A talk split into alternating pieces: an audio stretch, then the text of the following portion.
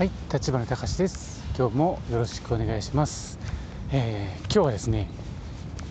建築、まあ建築の話なんですけども、建築主さんのお名前や振り仮名を間違えた時に、まあまあ本来あってはならないことなんですけども、まあ難しい感じとかちょっと紛らわしい感じ、通常のあのパソコンで出てこないような感じだったりもあるのでまあたまにはそういうこともあるんですけどもそういうに、えー、どのように対応したらいいかっていうことについてお話ししたいと思います。結論から言うと、まあ、これねあのー、場所によって違うというか対応する方によって違うっていうまあ結局は答えのない回答なんですけどもまあ今はねあのー確認申請っていうのは、まあ、民間が開放されてですねこれ平成10年に開放されて、まあ、それ以降じゃん、えー、順々というかだんだんと、えー、民間への割合が大きくなってですね今はもうほとんど民間の方で確認申請をするケースがあるとは思うんですけどもこれねあの行政も当然まだ出されてるとこはありますしそのどちらがいいとか悪いとかっていうのはそれぞれメリットデメリットがあるので、うん、それぞれの物件ごとそれぞれの場所によってですね、えー、設計士さんの方で検討されてで提出をされているんだと思います。それで、えー、まあ、民間ができた、まあ、民間の方で確認申請を受付をして、まあ、審査をして交付をする、ま検査の申請を受けて検査に行って検査の合格証を交付するっていう形にはなるんですけども、えー、じゃあそれで終わりかというとですね、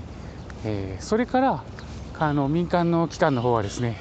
えー、期限内、まあ、期限が期限が法律で定められているので、まあ、期限内に、えー、確認を交付しましたよっていう報告検査が受付しましたよ交付しましたよっていう報告っていうのを、えー、する必要があります、えー、なのでですねえー、基本的にはあの行政の方には、えー、どういう物件、まあ、詳しくは分からないんですけども、うん、概要書っていうのと工事届っていうのをですね行政の方に提出をしてでそれからあ、まあ、工事届については最終的には県の方に行って県の統計として、えー、データに活用されるっていうことになってます。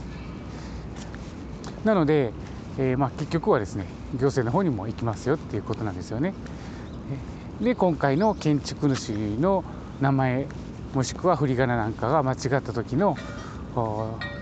対応をどうしたらいいかっていう話になるんですけども、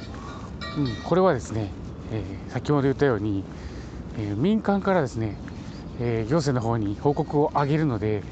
もうねあの民間だけの問題じゃなくなってるんですよね。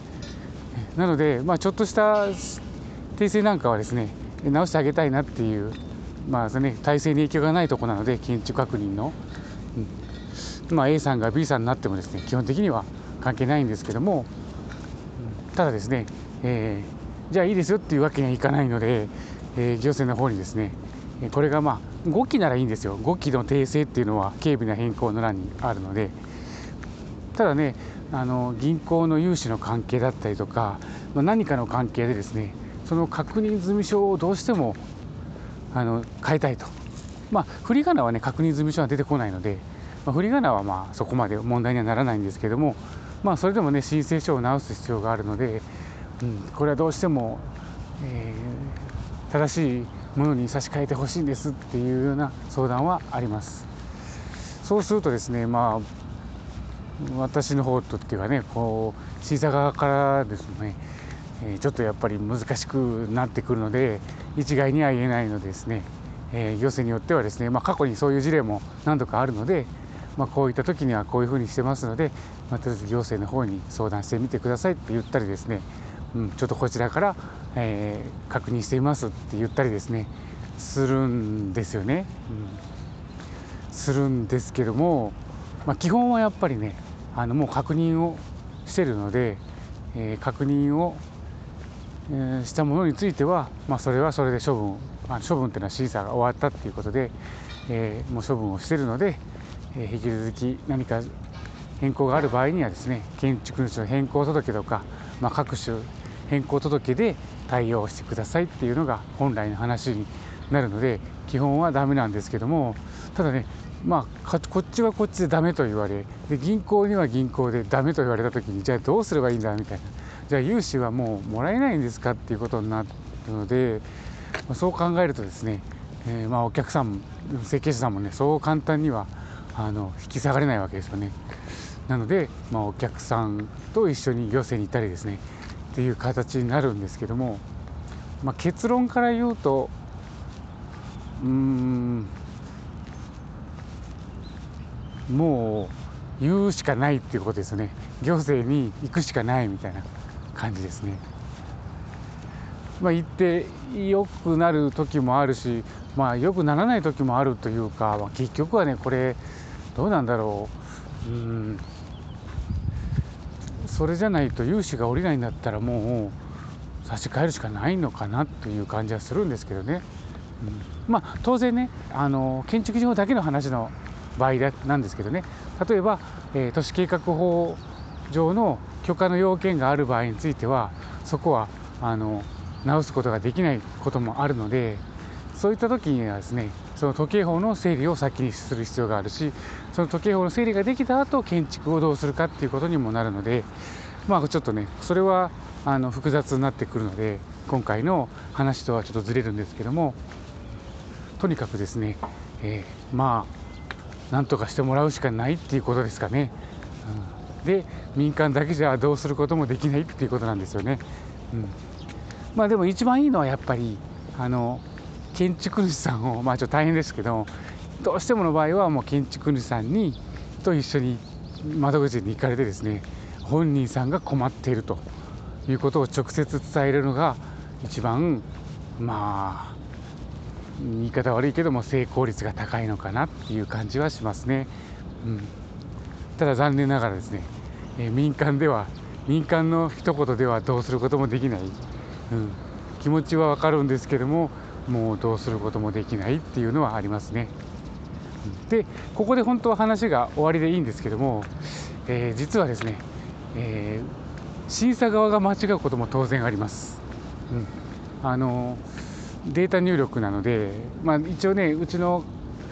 え、審査担あの交付側の処理部隊としてもですね、え、複数でチェックをしてるんですけども、まあ、それでもですねあのバタバタっと交付したりとかあの読み間違えた見間違えた入力し間違えたなどですねあって、えー、間違ってる時があるんですけどもそういう時は こちらから電話をしてですねすいません間違っておりました差し替えてくださいっていうふうに行政の方に連絡報告もしくは、えー、言って言ってます。もうこれもでもあのどうすることもできないし行政としてもですねお前何やってんのっていう話、まあ、これはあのいいか悪いかはねお客さんの話なのであの当然あの話をするとですね、まあ、次からないようにしてくださいねっていうことを言われながらもですね、えー、差し替えはしてくれたりするんですけども、まあ、当然あの信用度自体は変わってきますよね。うん、もうね確認審査機関は当然え建築確認をいただいて手数料をいただいてで検査に行ったり確認したりして、まあ、それで収入になってるんですけども、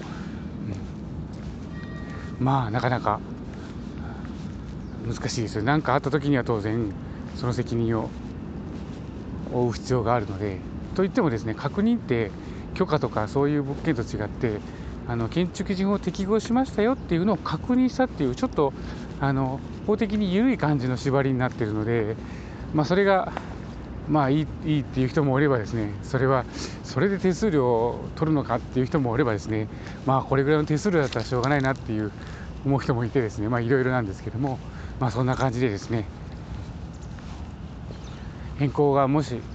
動きがあった時にはですね今速やかに、えー、提出された機関に行ってですねま事情を説明して、まあ、最終的には行政の方に行くことにより、まあ、なんとかなる時があるんじゃないかなっていうお話をしてみました。うん、